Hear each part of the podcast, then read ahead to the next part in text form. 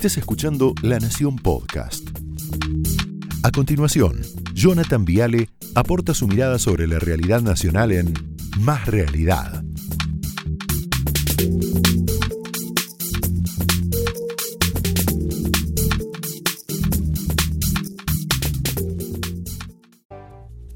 el programa que tenemos hoy, que es viernes a la noche, el look, mira, está Dipi ahí, con la gorrita, linda remera, y Milei. Milei y Dipi juntos van a hacer un de pelote todos. ¿Se llevan bien entre ustedes? ¿Sí? ¿Estás seguro, no? Bueno.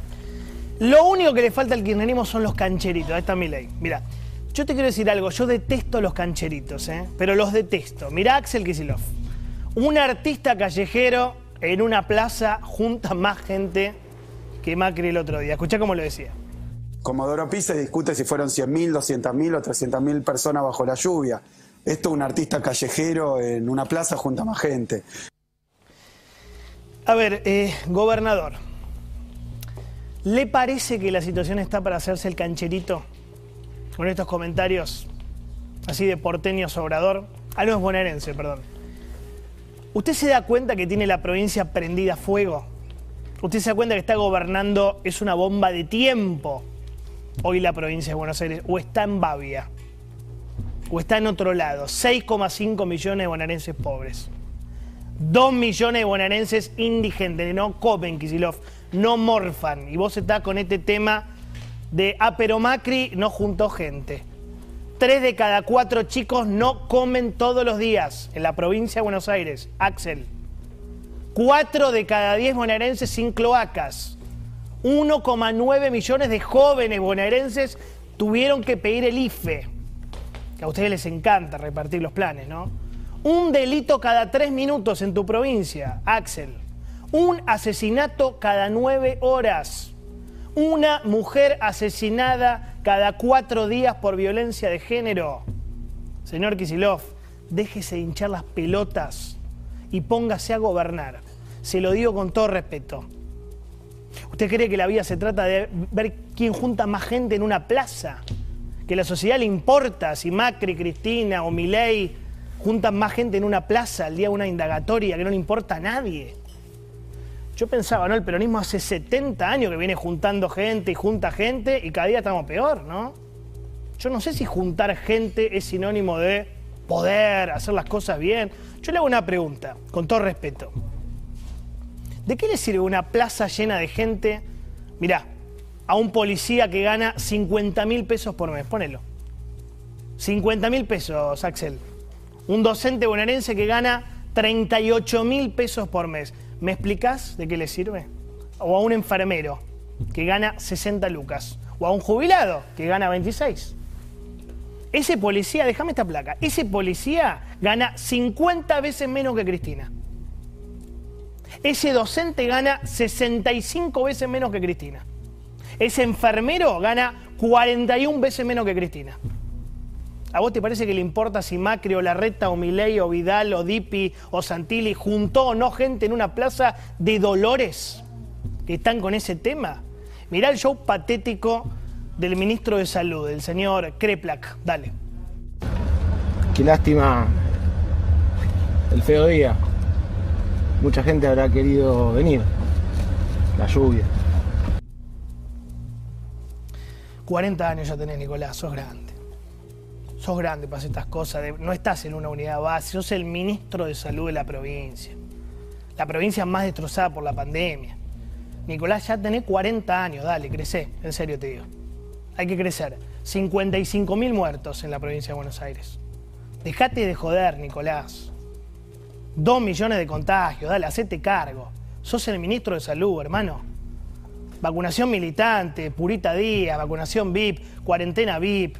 Y estás boludeando con esto de a ver cuánta gente juntó Macri. Ministro, dedíquese a lo suyo, que bastante mal lo hace. Bastante mal lo hace. Yo les propongo intentar darse cuenta un poquito que la sociedad está harta de este desastre que están haciendo. ¿eh? Intenten, aunque sea, conecten, conecten. Pero encima juegan a hacerse los cancheritos. Yo me acuerdo cuando el kirchnerismo canchereaba con el dólar. Igual, igual que esto, canchereaban con el dólar.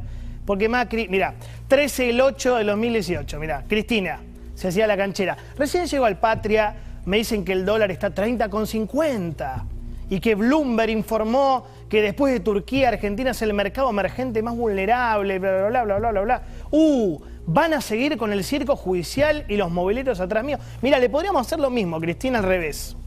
Podríamos decir, recién llegó al Patria, me dicen que el dólar está a 197,50, van a seguir con el circo judicial y los mobileros atrás de Macri, lo mismo, lo mismo. ¿Te parece, Cristina?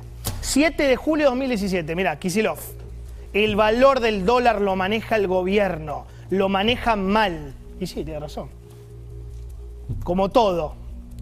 Ah, pero está hablando del gobierno anterior. Qué, qué tonto, no, no me di cuenta. 24 de abril de 2019, Santiago Cafiero.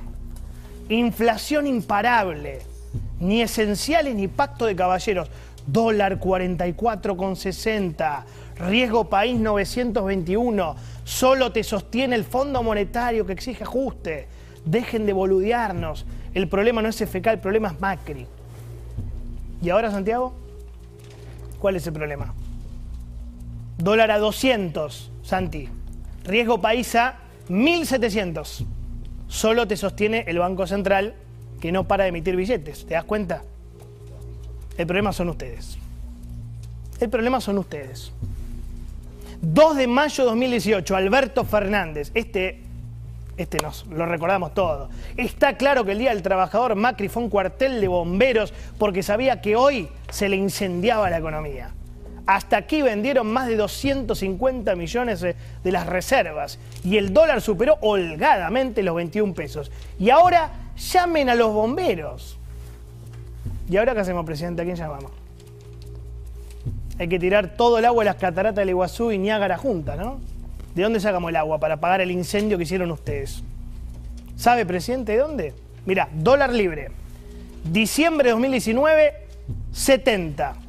Hoy 197,50, 198. Aumento 183%. Bravo. Eso no es un incendio, es una catástrofe eso. Mirá lo que vale nuestro dinero. Tenés la placa, e, esto es terrible. Mirá esto. Un billete de mil son 5 dólares. El billete de 500 son 2 dólares con 52 centavos de dólar. El billete de 100 nuestro, ¿te acordás cuando 100 pesos eran 100 dólares? Decíamos, el rosca, son 50 centavos de dólar. Una tragedia. Mirá el billete de 50, 25 centavos. Mirá el billete de 10, 5 centavos de dólar. Con razón el guaraní blue. Claro, el guaraní blue. ¿Te das cuenta que no hay lugar para cancheritos en esta Argentina? Decadente que han construido ustedes. Axel, no hay lugar para cancheritos soberbios. Mirá Aníbal Fernández, ministro de Seguridad de la Nación, diciendo, el mamerto de Macri espiaba familiar de Lara San Juan. Aníbal, dale, el kirchnerismo está en condiciones de hacerse el cancherito con el tema del espionaje. Justo vos. Yo le voy a poner algunas fotos en pantalla. Hemos preparado para... Esto es para Aníbal hemos preparado fotos. A ver si adivina de quién se trata. Primera foto, dale. ¿Lo conoce Aníbal este? ¿Lo conoce o no lo conoce? Se llama César. Milani. Ah, lo ubica. Llegó a manejar 1.325 millones para inteligencia militar. ¿Lo conoce, no? ¿O le hago un dibujito? Probemos con otra foto, a ver, a ver si lo recuerda. Antonio Horacio, ¿y el apellido cómo era? ¿Se acuerda? ¿Le hago el dibujito? Jaime le. Sí, muy bien, adivinó. Estiuso, Estiuso. Seguro, mira, se lo va a recordar un compañero de gabinete que tiene. Gustavo Vélez, dale. ¿Quién maneja la CIDE? La maneja, entre otras cosas, un señor que debería ser el hombre más público de la Argentina, al cual todo el mundo le tiene miedo. Cuando se lo menciona en una reunión, todo el mundo dice, no, cuidado, no te metas con ese tipo. No te metas porque es un tipo peligroso. Te puede mandar a matar, te puede meter situaciones muy complicadas, te puede armar operaciones, como habitualmente se dice. Es este señor. Jaime Stiuso. Uno de los que ha tomado contacto en su momento y ha embarrado toda la causa AMIA es este hombre. Ha sido uno de los grandes responsables de que la causa AMIA se frustrara. Bueno, hablemos de espionaje entonces. Porque el kirchnerismo y Estiuso fueron grandes socios en la década pasada, ¿o no, Aníbal? ¿Vos lo conocés? ¿Quiénes fueron espiados por el kirchnerismo? ¿Querés que te haga el dibujito? Haddad, de Narváez, Bergoglio, Lanata, Alberto. Alberto Fernández, mirá. Manieto, Pagni, Massa, Arroyo Salgado. Mirá la, lupita. Servini de Cubría, Stolbizer, Aranda, Toma, Manzano, Corach, Reutemann. Hablamos de espionaje, pero hablamos en serio, ¿eh? Hablamos de espionaje. Yo me acuerdo de Alberto indignado en el 2009 porque el gobierno de Cristina lo espiaba. ¿De eso no decís nada, Alberto, ahora? Yo me acuerdo, mira, La Nación, 10 de agosto del 2009. Con duras críticas, Alberto insistió en que el gobierno lo espía. Macri, no, no, no, 2009, 2009. El gobierno, el gobierno de Cristina. A esta altura estoy curado de espanto. No puedo creer que tengan tanto interés en saber lo que hago. No sé si estaba con Fabiola en esa época, me parece que no. Se dan cuenta que el kirchnerismo no le puede dar lecciones de moral a nadie pero a nadie, ¿eh? A nadie, y menos cancheritos. No se pueden hacer los cancheros ni con el dólar, ni con el espionaje, ni con el COVID, ni con nada. Ni con nada. Simplemente porque el horno no está para bollos. Yo les recomiendo y cierro, hay una frase, un tal San Martín, general San Martín. Él decía, la soberbia, escucha Axel, a vos te gustan más rosas, ¿no? La soberbia es una discapacidad que suele afectar a pobres infelices que se encuentran de golpe con una gota de poder.